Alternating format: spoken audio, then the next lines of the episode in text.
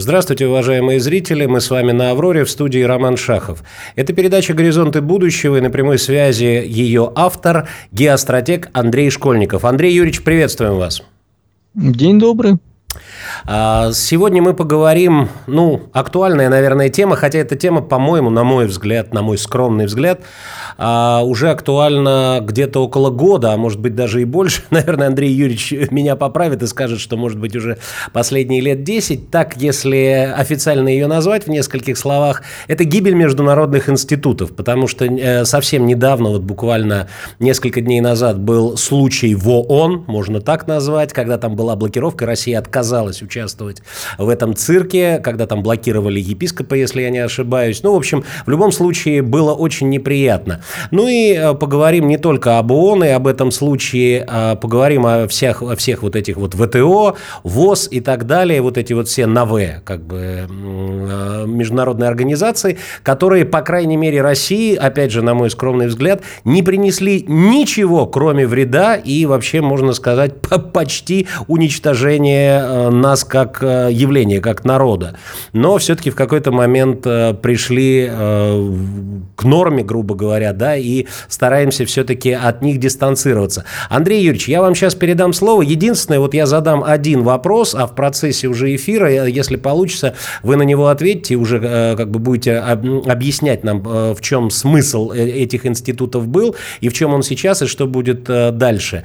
Вот ВОЗ и ВТО меня очень интересует. Все орут очень громко, и специалисты, и не специалисты еще больше, что надо выходить из ВОЗ, из ВТО. Ну и МВФ тоже надо убирать к чертям собачьим, это тоже прекрасный международный институт. А, так вот, Россия почему-то оттуда официально вроде не выходит. С чем это связано? И когда мы наконец-то уже забудем об этих аббревиатурах, как страшный сон, и это не будет иметь к России никакого отношения? Вот такой вот мой вопрос. И я передаю слово нашему главному герою сегодняшнего эфира Андрею Школьникову.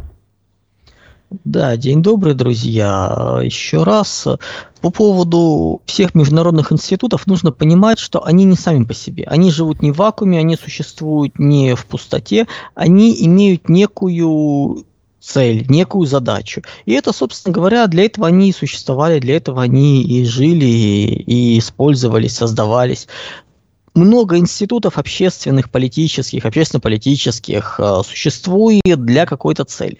Когда эта цель, когда смысл их существования исчезает, их не становится, их просто перестают поддерживать, перестают ими заниматься. Они какое-то время могут существовать сами по себе. Но в частности, например, какой смысл от существования э, СНГ? Да никакого, за исключением набора документов, которые были ранее приняты и которые создают некую связанность на уровне законодательства. Все, ничего нового нет. То есть это вот некий реликт, который существует, который, грубо говоря, является законодательной основой. И таких инструментов, таких структур в мире довольно много. Они являются результатом прошлых эпох. В частности, периода холодной войны, когда нужно было все равно решать вопросы. Собственно говоря, нужно было по каким-то моментам договариваться, иметь контакты. Именно для этого они существовали. И мы от этого никуда не уйдем. Нельзя жить э, в мире и полностью отгородиться. Все равно есть связанность, все равно есть вопросы, которые требуют решения. Необходима некая база, на основе которой можно решать вопросы. Потому что, ну, условно говоря, мы, например, считаем, что наша береговая линия 150 километров, а противоположная сторона считает 20 километров. И мы начинаем уничтожать всех подряд.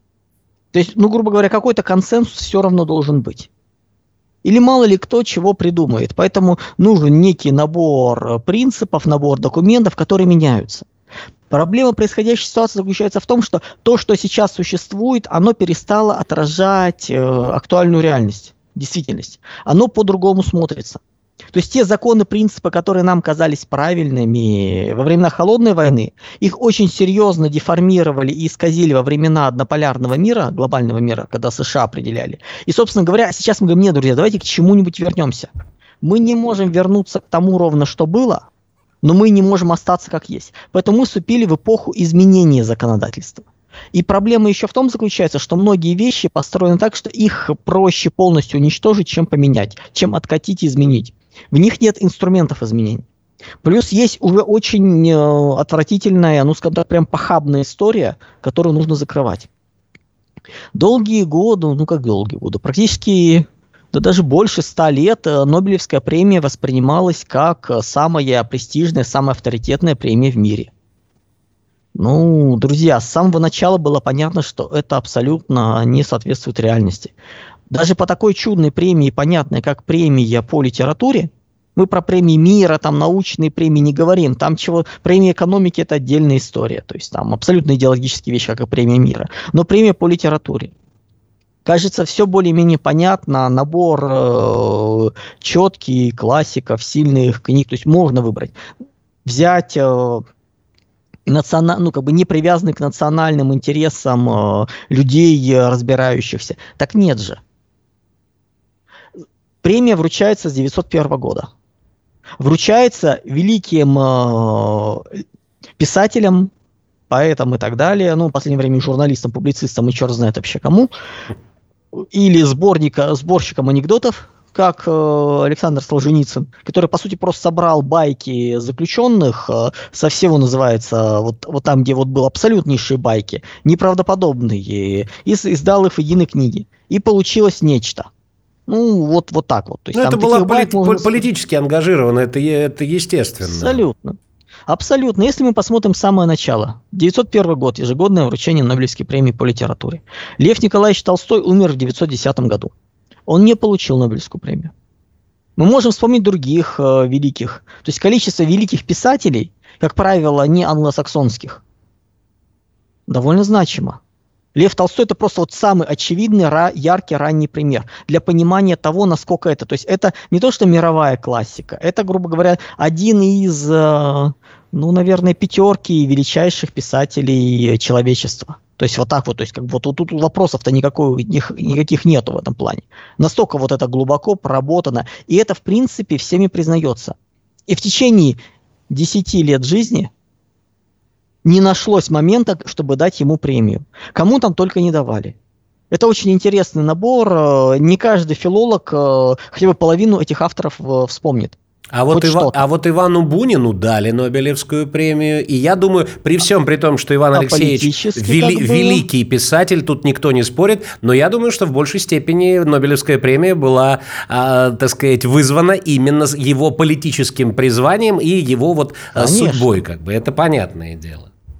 Конечно, Набоков то же самое, собственно говоря. Мы можем много кого называть. Да тот же самый Пастернак просто... за доктора Живаго. Хотя доктор Живаго даже профессионалы э, не считают это, мягко говоря, лучшим произведением Пастернака. А вот поэзия Пастернака – это действительно вершина поэзии, особенно вот э, представителей Серебряного века.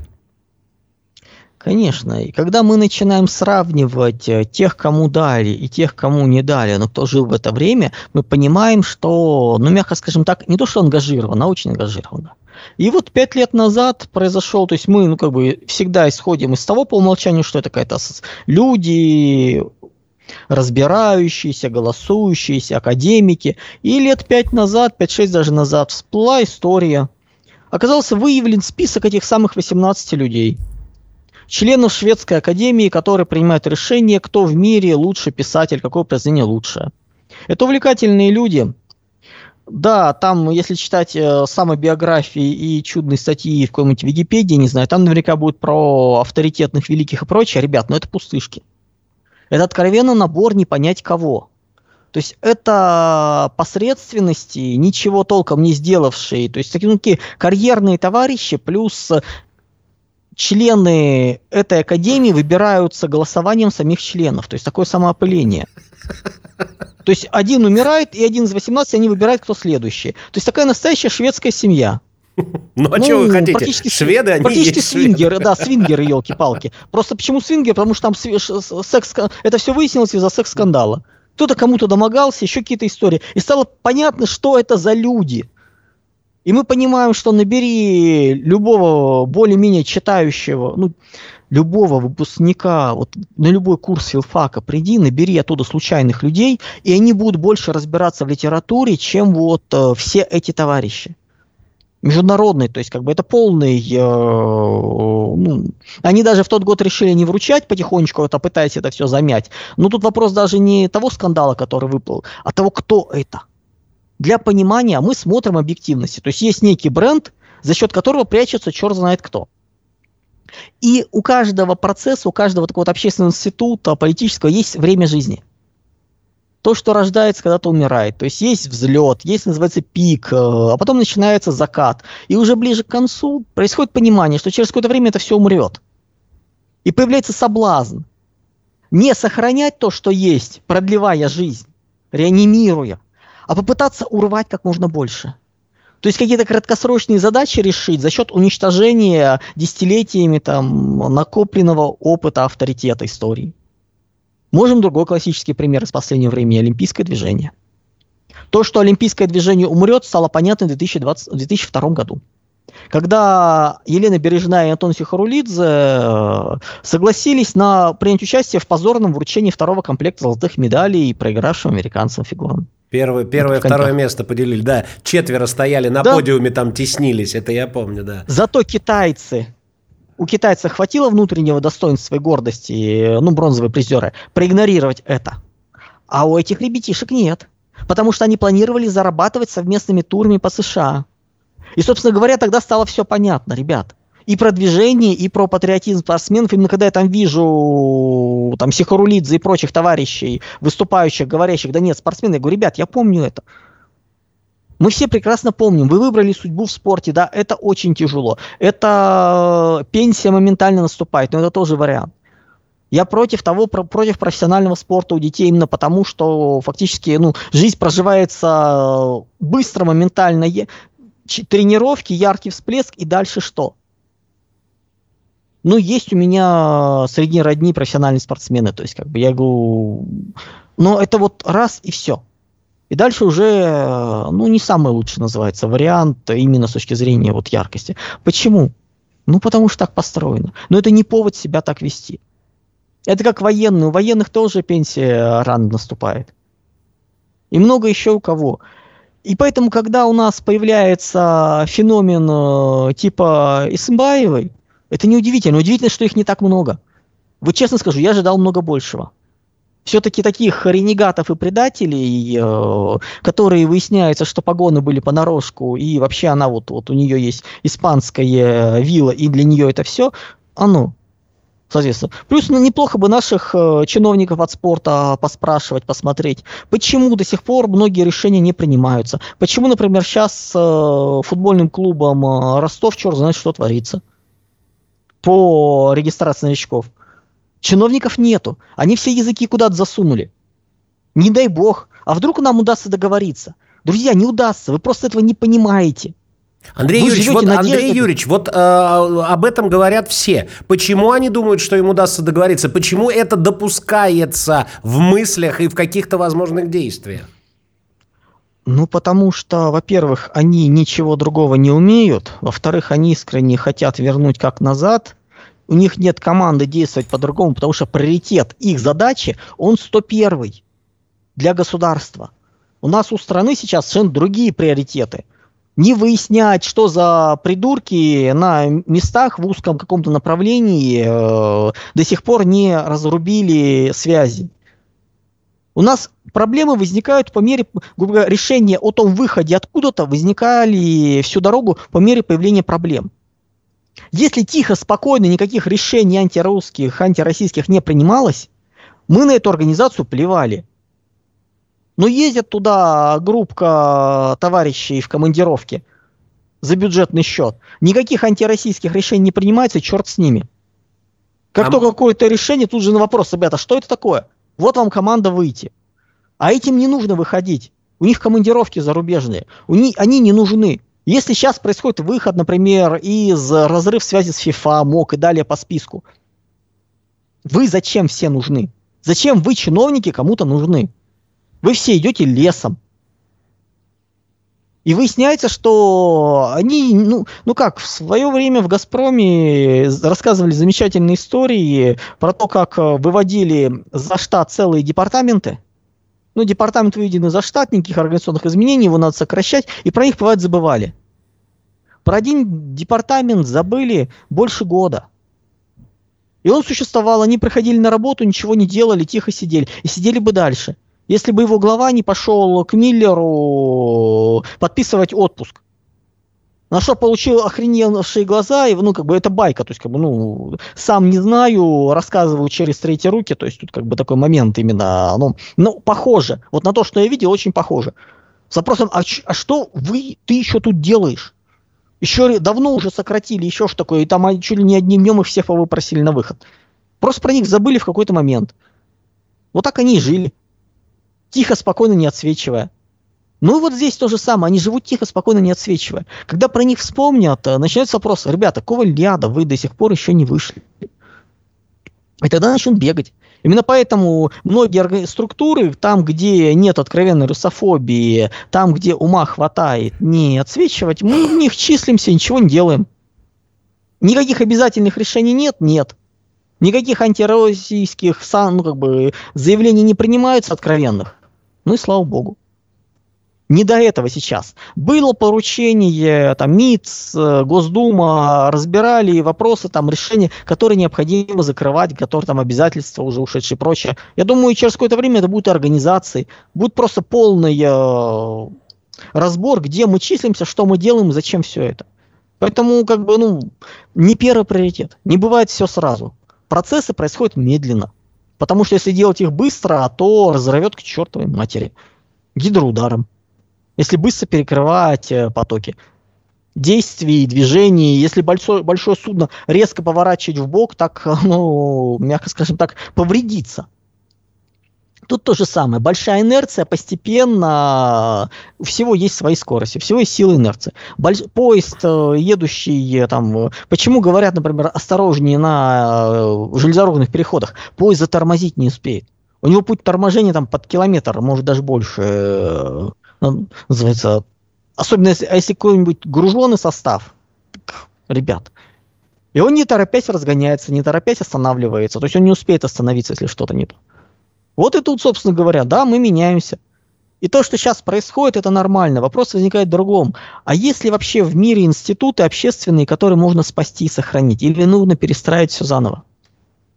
Вот пока выходит к тому, что перестраивать придется все заново. Сейчас э, вот мы записываемся, происходит, и в это время как раз проходит э, там, конгресс, совещание, форум э, Россия-Африка, на котором присутствует большая часть, ну, чуть ли не, вся, не все африканские страны, начиная от президентов, там, первые, вторые лица. Да, это новый формат, двусторонний формат выстраивания отношений, это правильный формат. А в Нигере, государственный, в Нигере государственный переворот мы считаем, что должны пройти выборы, по результатам которых будет принято решение, как народ Нигера хочет управление, как народ Нигера хочет распоряжаться собственными природными богатствами и урановыми рудниками, которые очень ценны, составляют настоящее богатство населения и должны использоваться на благо народа, а не добываться, за копейки продаваться и сжигаться в всевозможных э, колониальных э, атомных станциях. Спасибо. Поняли.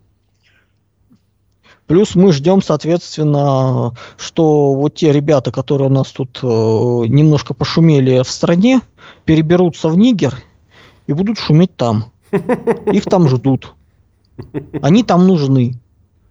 Я даже скажу более, по психотипу, и они сами, их руководство абсолютно четко соответствуют тому, что происходит э, в Африке – и под, найти более подходящих людей для Африки с пониманием. Ну, как говорил в свое время Эрнесто Че Гевара по поводу негров, вон туда. Он просто пытался в свое время революцию там сделать. Долго, весело, упорно. И был не очень доволен полученными результатами. Очень недоволен был классовым сознанием, самосознанием местного населения – ну так обтекаемо, и выражал некую нелюбовь происходящим процессам. Так что изменения нужны, они будут. И теперь вот вопрос, а что из институтов может быть, остаться? И вообще, могут ли быть институты, которые долго живут? Знаете, много было всего интересного, что происходило, что не выдержало историю. В свое время, в V веке до нашей эры, в Афинах был придуман очень интересный общественный политический институт астракизма. Или голосование черепков, суть черепков. Суть его была следующим, что для того, чтобы не допустить диктатуры, мы помним античную историю, то есть, как бы, собственно говоря, становление республиканских форм правления и прочее, было принято решение, что, ну, там, в зависимости от менялось, кто голосует, но как, ну, давай так, самые действительные, ну, как бы, граждане Афин, авторитетные выборщики, у каждого из которых есть э, свобода, независимость, личные рабы, ну, то есть, как бы, такой вот имущественный ценз, ну, как бы, там, мы понимаем это все. Демократия, она вообще очень интересная. Изначально она вообще требовала наличия рабов, ну, как бы, да ладно. Формы меняются, принципы остаются, да? Так вот, э, для того, чтобы не допустить диктатуры, периодически проводили голосование – запрос на них. И если ну, на, на черепках писали имя самого авторитетного, известного, то есть человека, который представляет опасность для демократии, именно тем, кто он, какой он есть, и его на 10 лет изгоняли из э, Афин. Не лишали гражданства, не наказывали, просто ему запрещали присутствовать в городе. Для того, чтобы не было авторитета. То есть это очень интересный момент, потому что поскольку с одной стороны это было наказанием, с другой стороны, это было признанием и даже честью. Уровень, статус. Таких людей было порядка 15 человек, по-моему. Там плюс-минус есть просто вопросы, кто входит, кто нет. Ну, давайте так, больше дюжины, но меньше 20. Там были очень известные военачальники афинские, вроде там, философы, начальники, Аристид, э, Фукидид, которого мы знаем по войне, описание вот ловушка Фукидида, война Спарты и Афин написано, Фемистокл. То есть люди значимые. Перейдите, даже список тех, кого пытались отправить, уже говорит о многом. И 70 лет эта система существовала. А потом она закончилась. Потому что отправили человека по имени Гипербол. Про него не так много осталось, но из того, что осталось, мы можем заключить, что это был э, интриган, жулик, пройдоха, который банально достал все Афины своими хит называется планами, попытками. Да, есть разные версии, как произошло то, что его выбрали. Там у того же Плутарха и рассказы про хитрый план, про борьбу фракций, и они объединились. Ну, в общем, такое чудное рассказы, как бы, да более нам знакомы. Откройте современную политологические рассуждения, и у нас практически по каждому, что бы ни происходило в мире, объясняется, что это или идет на благо России, или это хитрый план, поэтому через какое-то время он будет идти на благо России. То же самое, посмотрите, с другой стороны, там абсолютно другое. Все, что не происходит, это идет во вред России. Если даже что хорошее, подождите, это все равно будет во вред России. Ну, есть такая вот логика. Там тоже как бы такое примерно есть, кроме Плутарха никто такого чудного не заметил. Ну, как бы и сам Плутарх говорил, что все-таки не ну, что для тех, для, для одних это была честь, а для него это повод для хвастовства, для гипербола. И, собственно говоря, после этого перестали выбирать. Даже дошли до нас слухи, ну, не слухи, а фразы там, поэта местного Платона, не тот, который философ, ну, как бы распространенное все-таки было, хоть подлость в нем достойна наказания, да слишком много чести для клейменного. Суть черепков не для таких был выдуман. И все. И институт астракизма прекратился. Еще какое-то время это обсуждалось, но после того, как произошло, на этом все закончилось. И мы получаем э, изначально хорошие идеи, даже те, которые вроде бы должны были э, быть э, интересны, полезны, ну, вроде ЮНЕСКО, например, сохранение исторического наследия. Да даже ВОЗ изначально шло как медицина, как выравнивание протоколов. Это стал политический инструмент. Потому что за 30 лет после Холодной войны Соединенные Штаты, по сути, узурпировали в них все влияние власти. Поменяли людей на лояльных и приносящих присягу абсолютно им. Все, что, все, кто был хоть чуть-чуть нейтрален, их изгоняли. Мы можем вспомнить 90-е годы, даже начало нулевых, когда много еще было в международных структурах людей со времен Холодной войны, которые пытались строить нейтралитет.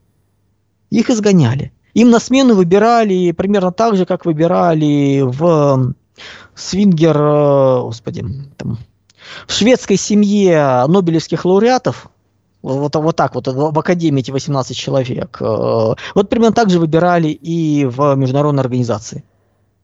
Соединенные Штаты принимали решение, кто дальше там, ну, выбирали, например, там двух-трех кандидатов, и все остальные были вынуждены выбирать из этого варианта. Ровно как это происходит в американской системе.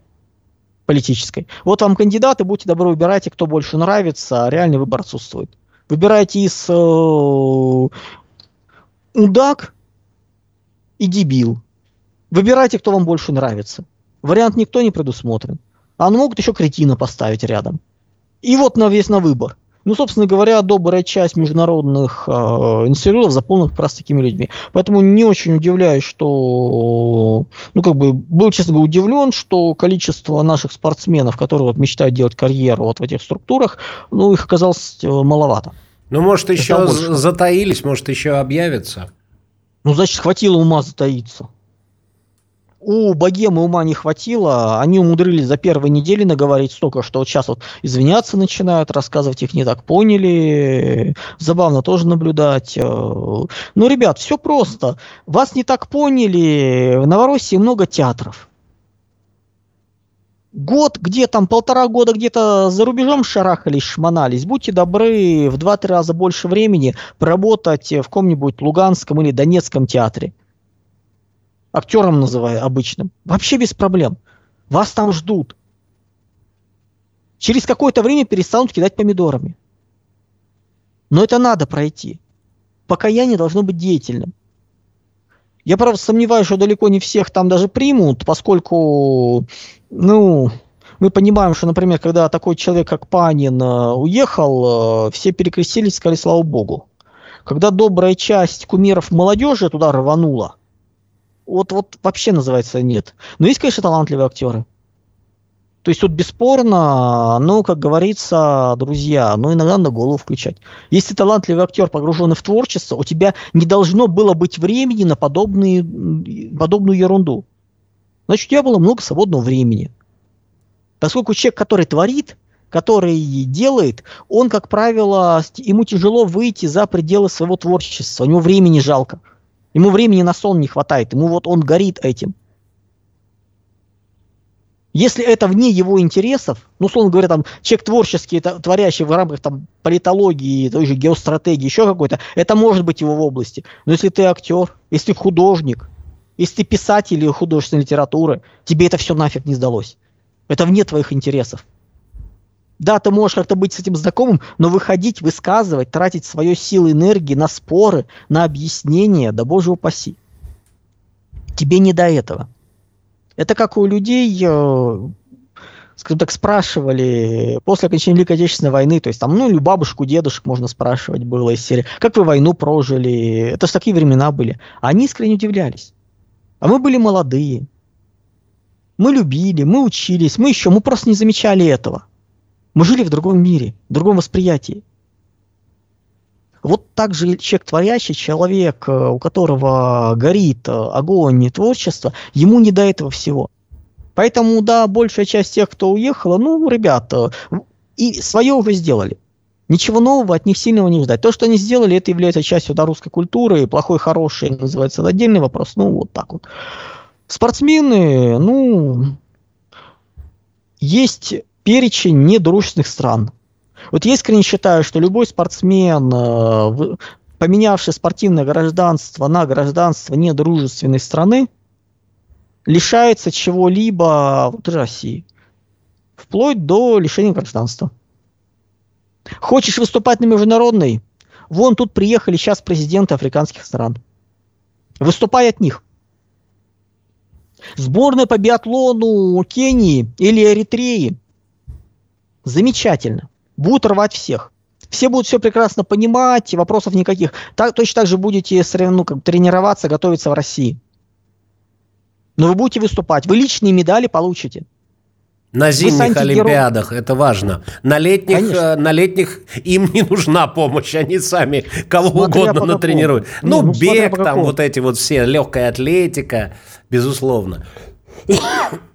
Спортивная ходьба. Да. Да-да-да. Забавный вид спорта.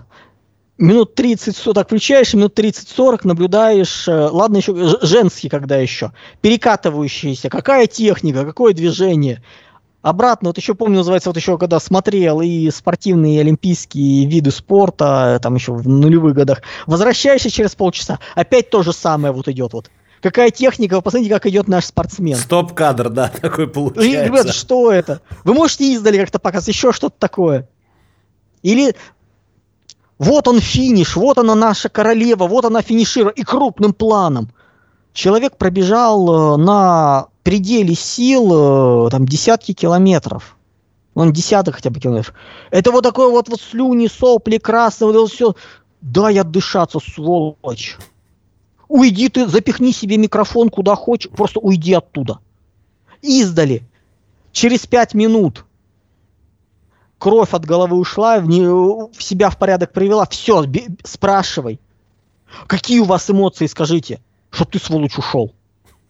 Вот, вот так ну, приветствую. Еще стоп-кадр, вот, вот, вот, стоп-кадр пересечения вот с физиономией, вот этой вот, вот, вот летящей вперед. Перекошенный, искаженный, с налитой кровью человек, который вот сверхусилие выдал. Что вы в этом время чувствуете? Сволочи, уйди, уберите. Да, Уберите этих инопланетян с камерами и микрофонами. Ну просто вот, вот реально бывают вопросы эстетики, как тут мимо людей проходят. Поэтому, называется, институты, возвращаемся обратно к институтам, э, уходят. Практически ничего не осталось. К сожалению, ну даже такие структуры, как МАГАТЭ, они не могут быть нейтральными. Все равно они пытаются. Кстати, вот МАГАТЭ на самом деле пытается что бы ни было, чтобы мы не говорили, да, там есть разные люди, разные, они же не из воздуха берутся, есть разные представители, которые не нейтральные, которые пытаются играть на одну, на другую сторону, но они, по крайней мере, пытаются, а все остальные нет. В большинстве доминируют э, аппараты и чиновники, которые э, ориентированы жестко на Запад. Аппараты, даже не голосование, просто аппараты. И ничего уже не сделаешь толком. Проще уничтожить, забыть. Плюс можно саботировать ты, мы в свое время не, выше, ну, как бы не голосовали в Совете Безопасности ООН. В результате Корейская война была, был мандат ООН и были международные силы. То есть Соединенные Штаты были под мандатом ООН участвовать в Корейской войне. Мы просто не голосовали. В знак протестов, э, еще какие-то моменты. Вот такое допускать нельзя. Там, где можем, мы саботируем, мы не присоединяемся, мы ничего не ратифицируем. Сейчас прошла информация, то есть принят закон о запрете без биологических причин э, хирургических вмешательств по смене пола. Перевожу на русский язык. Это означает, что навязываем в рамках МКБ-11 структура психических расстройств по антинормы перестал не признается. Причем жестко не признается. По сути, это означает, что психические расстройства, вот все связанные с э, половыми, ну, в общем, в общем, со всеми перверсиями, со всеми, поскольку там просто по аналогии будет, оно является психическим расстройством, а не нормой. Это означает, что мы откатываемся даже не к текущему МКБ-11. Мы откатываемся дальше, к МКБ-9 где по политическим причинам то, что за что в свое время в Советском Союзе была статья, и в других странах тоже, это становится заболеванием, которое надо лечить, а не считать нормой. И не пропагандировать. Вот что это значит. Это просто первые шаги туда, поэтому это как бы ну, значимые вещи. Надо ли для этого выходить из ВОЗ? Есть ли в ВОЗ что-то, что является обязательным для принятия в России? Нет. У нас есть отдельные чиновники, которые привыкли, что вот то, что там написано, нужно принимать. Вот этих чиновников нужно убирать. Здесь убирать. До тех пор, пока мы в ВОЗ можем что-то блокировать, какие-то пакости делать, еще что-то такое, пока нету того, что они единогласным голосованием приняли, это надо делать. Надо подговаривать. Э, вот у нас тут э, африканские страны приехали, с ними договариваться, их много голосов, много толку никакого, пусть голосуют. Политические договоренности давайте саботировать, давайте рассказывать правду, что эти гады творят по отношению к вам, какие эксперименты ставят. И когда мы начинаем смотреть, выясняется, что добрая часть э, институтов принципе не работает. Часть, например, институт ООН. Ну, про ПАСЕ и прочие организации, не ПАСЕ, ЮНЕСКО и прочее мы все прекрасно понимаем. Э, про борцов всякой экологии тоже. То есть, как бы, ну, Генеральная Ассамблея, она никого не интересует. Она совещательный орган, который э, десятилетиями принимал решения против э, Израиля, который тот игнорировал. Да, сейчас они за счет большого количества стран в Европе проталкивают, там и постоянного давления на малые страны, проталкивают голосование против России. Это кому-то интересует? Нет. Есть выступление генерального секретаря, который также никого не интересует, всяких пресс-представителей, комиссий. Но работы нет, потому что любое решение должно проходить через Совет Безопасности ООН. Посмотрите за последние годы, что серьезного принял Совет Безопасности ООН. Ничего. Максимум открытки с поздравлениями э, о каких-то датах, какие-то вот еще за мир во всем мире, за призывы к сохранению популяции нильского крокодила, там или еще какую-нибудь глупость такую. Надо посмотреть, то есть там очень интересно. Ну, нильский крокодил это условно, понятно, что до такого, хотя, может, и дошли уже до такого маразма. Абсолютно выхолощенная структура, то есть которая последние годы не работает. Можно ее спасти? Да, можно было бы, если бы себя корректно вели. Но последние годы там нач- взяли моду приглашать черт знает кого. И даже не про Зеленского, который по при, правилам, то есть нарушение правил присутствует по видеосвязи, то есть там какие вот вещи, много еще чего. Ну, друзья, некоторое время назад, во-первых, сначала там белые каски были, всякие разные варианты, причем так в иносказательном варианте. А потом наши начали тем же пользоваться. Вот вы правильно сказали, Роман, э, дошло уже до того, что перестали, называется, блокировать, э, заблокировали выступление епископа. Значит, в следующий раз, когда мы будем э, председательствовать ООН, мы будем блокировать всех, кого не попадет с британской стороны. Да, мы понимаем, что приглашение епископа при обсуждении зерновой сделки с рассказами о притеснении Украинской православной церкви – это тема. То есть по формальным принципам они могли, но по политическим это уже шапито. В свое время там выступала Татьяна Монтян. Просто для понимания. Кого там только не было. Плюс я скажу больше. Слава богу, нам не показывают, кто выступает, кого приглашают с той стороны. Но, по крайней мере, был молчаливый, согла... ну, молчаливый консенсус, что не, нет блокировки участников с другой стороны. Вот как вы думаете, Кого могут приглашать с той стороны в рамках э, всякой э, политкорректной, БЛМовской и прочей повестки?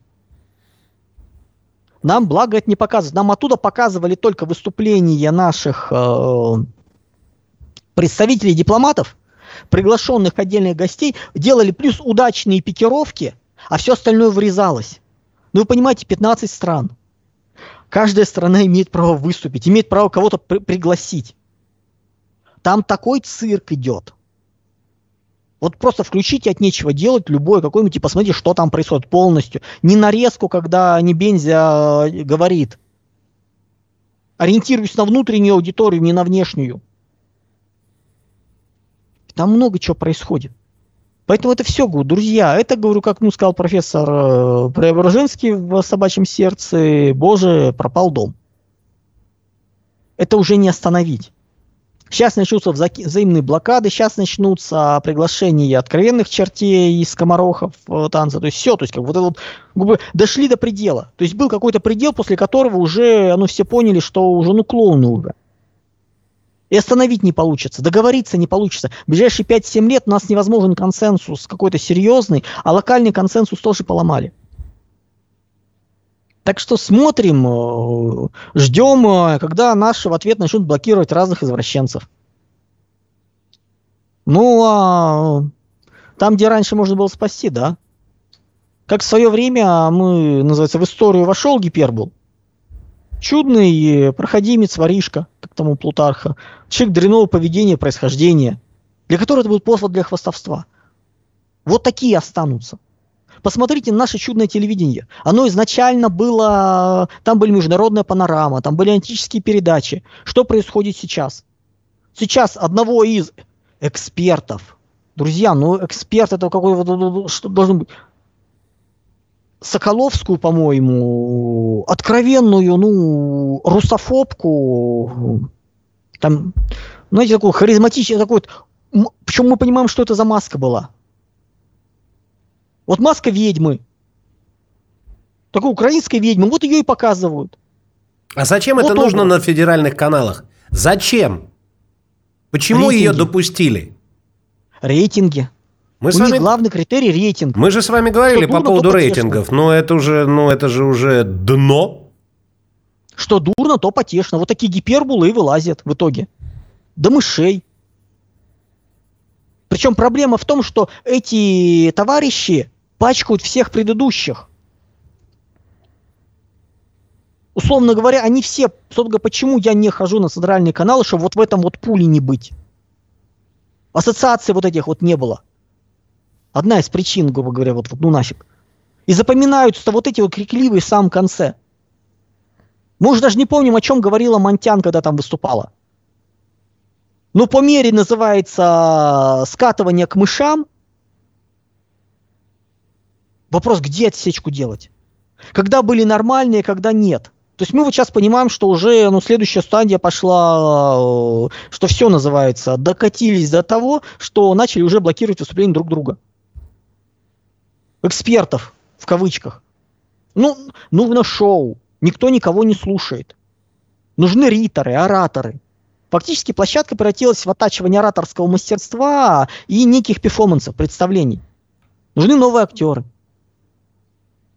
И мы сейчас будем наблюдать, э, там, где раньше было серьезно, как вот на центральных телеканалах, там же были вначале серьезные передачи. Да даже если вспомнить Соловьева с Гордоном, там было обсуждение, блин. Серьезное. Даже если вспомнить э, к барьеру Соловьевская. И сравнить с тем, что есть сейчас. Ну, к барьеру Хазанова с Жириновским это просто это шедевральная вещь с юмором, тонко, замечательно, то есть как бы вот это вот, вот э, с кучей называется всего с игры. А то, что есть сейчас, а сейчас мы докатились до Соколовской. Вот вот чудной дамы.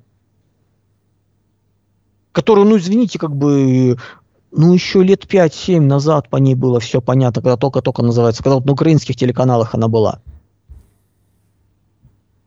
Джангиров в свое время на вопрос, что это за такое, э, я вот не помню, то ли публично он, то ли не публично, ну, то есть как бы то ли не публично сказал, он сказал, ну что вы хотите, надо кормить трех детей. По-моему, про нее. Так, обтекаемо, мягко. Ну, вот-вот. Там, про, там дальше, наверное, все-таки, ну, ладно, давайте не будем, потому что я не уверен, что это было публичное, поэтому давайте так, э, не знаю. Не уверен. Вот это вот мы наблюдаем. Вот у нас такие сейчас гиперболы вылазят. Все, то есть как бы э, система рассыпалась, и клоуны везде. Это примерно то же самое, что вот на последних выборах в Москве пойти муниципальным депутатом.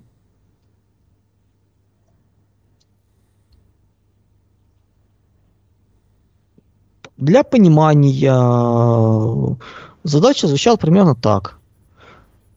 Основная функция муниципальных депутатов была выдвинуть нужных кандидатов. Каких неизвестно. Ну вот так. Потому что никто не знал, когда что делать. А выборы проводить надо. По нету политической воли, линии, кого будем выбирать дальше, как это делаться. Поэтому был выбор... Депутаты должны быть максимально договороспособными. И даже если ты честный, нормальный человек, туда пошел делать что-то, ты все равно будешь ассоциироваться с вот этим вот болотом. Я знаю нескольких людей, которые э, размышляли на эту тему, Роман тоже, я думаю, некоторых знаю, знаете, которые сказали, боже упаси.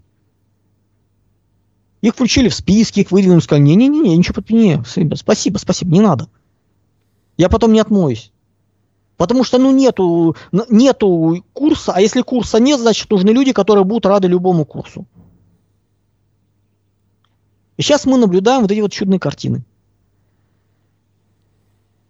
Там, где надо решать, там вот, вот оно. Поэтому нет, система рушится, система рушится интересно, увлекательно, но от нее нужно дистанцироваться людям вменяемым. Для любого человека серьезного, понимающего, ну, грубо говоря, уровень, давайте так скажем, то, что было раньше жестко по поведению, несмотря на то, что общий уровень падает, тебе наоборот нужно повышать свой. Там, где раньше в дипломатических протоколах, возможностях можно было сказать что-то лишнее, теперь лишнее говорить нельзя в принципе. Более жесткие требования. Чтобы не уподобиться, чтобы не ассоциироваться. Ну как, он для всего остального есть Дмитрий Анатольевич Медведев. Ну, просто скоморохи уже поехали, и следом называется цирк с медведями. Ну, так что тут... Ой, Так что прощаемся с институтами общественными, политическими, международными. Они уходят в небытие. К сожалению, все. Мы теперь понимаем, что даже удержать Совет Безопасности, ну, как мы это начали понимать, когда начали приглашать черт знает кого, когда начали бегать э, с разными флагами и устраивать вместо нормальной беседы, вместо, грубо говоря, культуры, клуба, общения, начали игру на публику устраивать. Ну, это даже не Никита Сергеевич Хрущев э, с э, Башмаком. Нет, это другое. Это... Да. Можно, конечно, из этого легенды составлять, рассказывать. Э, ну, повод для хвастовства. Повод для хвастовства, как говорил у Плутарха.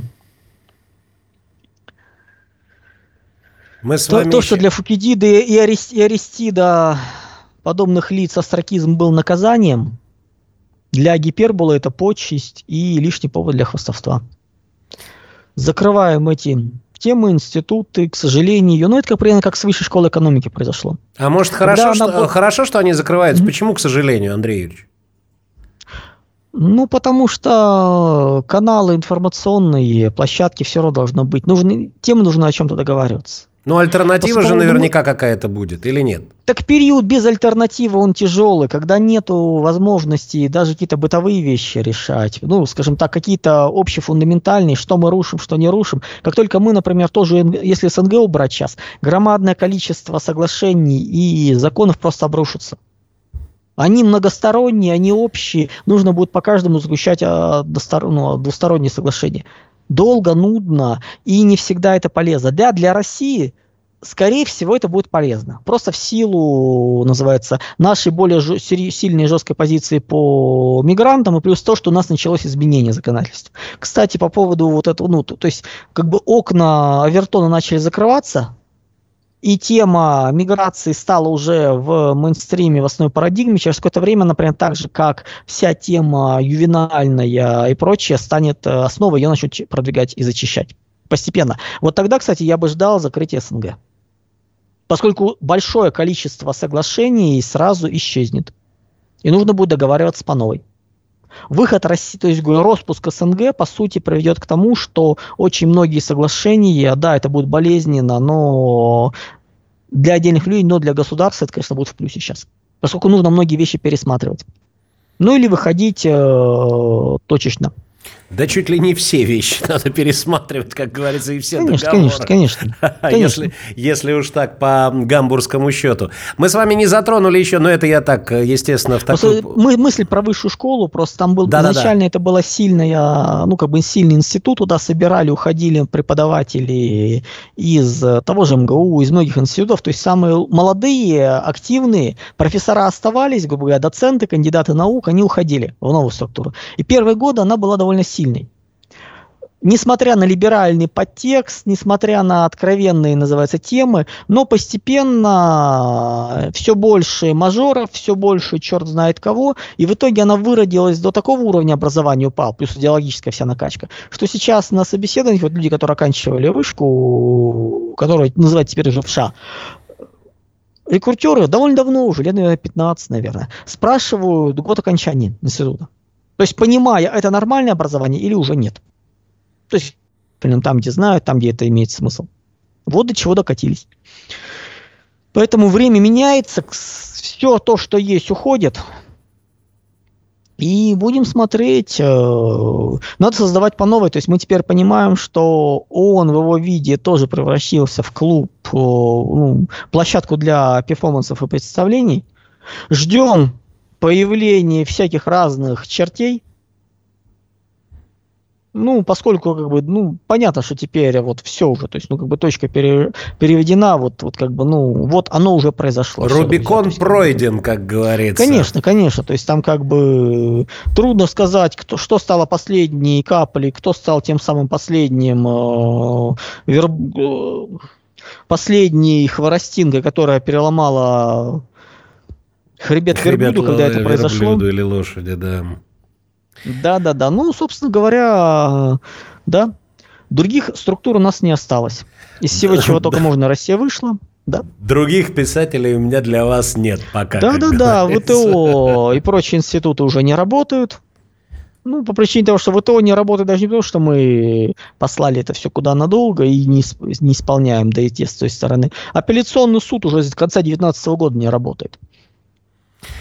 Мы... А если не работает апелляционный суд, любое решение на апелляцию, и, собственно говоря, на этом все. Ну да, собственно говоря, тут даже и да. рыпаться не стоит. Андрей Конечно, Юрьевич... по ВОЗ тоже понятно, МКБ-11 мы остановили внедрение. Завер... Завершая наш сегодняшний эфир, э, хочу вспомнить, но это так уже, конечно, в, пол... в полшутки, что мы не затронули еще один с вами институт, где э, не то что клоунада, а черти уже в полном э, порядке, причем в разных ипостасях. Это церемония награждения, вообще премия «Оскар». Оскар. А, то есть это тоже клуна, это такой шабаш уже конкретный или шабаш, кому как удобнее. А, это же тоже вырождение, причем уже лет 10. Просто сейчас это пошло в открытую вот в последние 3-4 года. А уже последние лет 10 и фильмы, и актеры, и какие-то другие детали, которые вручаются, за которые вручаются а, вот эти премии, вызывают у кого-то недоумение, у кого-то просто волосы дыбом становятся, потому что ну, э, это, ребят, это просто несерьезный разговор. Если мы вспоминаем уровень э, вручения Оскаров еще там, допустим, 90-х годов, я уже не говорю про 80-е, 70-е и так далее. Так что премия Оскар, я уж как свои 5 копеек не могу не вставить, конечно. как говорится. Но про театральный я молчу. Мы тут с вами общались, и когда один из роликов записывал, я делился своим впечатлением, да. как можно было испоганить Шекспира Макбет. Да, да, да, да, да. Золо... там э, Золотая каска, Золотая каска, золотая коляска и так далее. Ну что ж, э, наверное, это естественный ход жизни, когда одно отмирает, второе появляется. Ну вот Андрей Юрьевич высказывает опасение, то, что самое страшное и самое тяжелое – это вот это безвременье, когда одно заканчивается, а второго нет.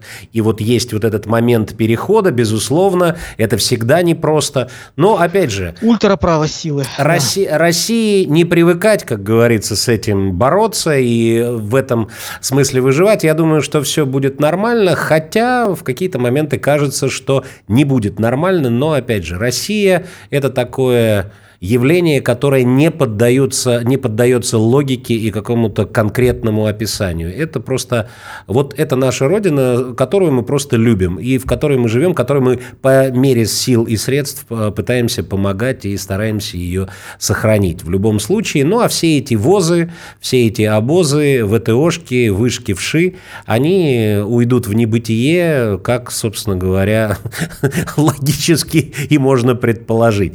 Я напоминаю, это была передача «Горизонты будущего». Автор этой передачи Андрей Юрьевич Школьников, геостратег, а, был сегодня с нами на прямой связи. Андрей Юрьевич, спасибо большое. До новых встреч. Всего доброго, друзья. Меня зовут Роман Шахов. Э, смотрите «Аврору», слушайте «Аврору», подписывайтесь на «Аврору». Кстати говоря, подписывайтесь на все э, соцсети и паблики Андрея Юрьевича Школьникова. Это и канал Школьникова, и, конечно же, телеграм-канал «Геостратег» в Телеграме. Ну и помогайте «Авроре», да и вообще друг другу, чем можете. Всего вам доброго и всех благ. Всего доброго, друзья.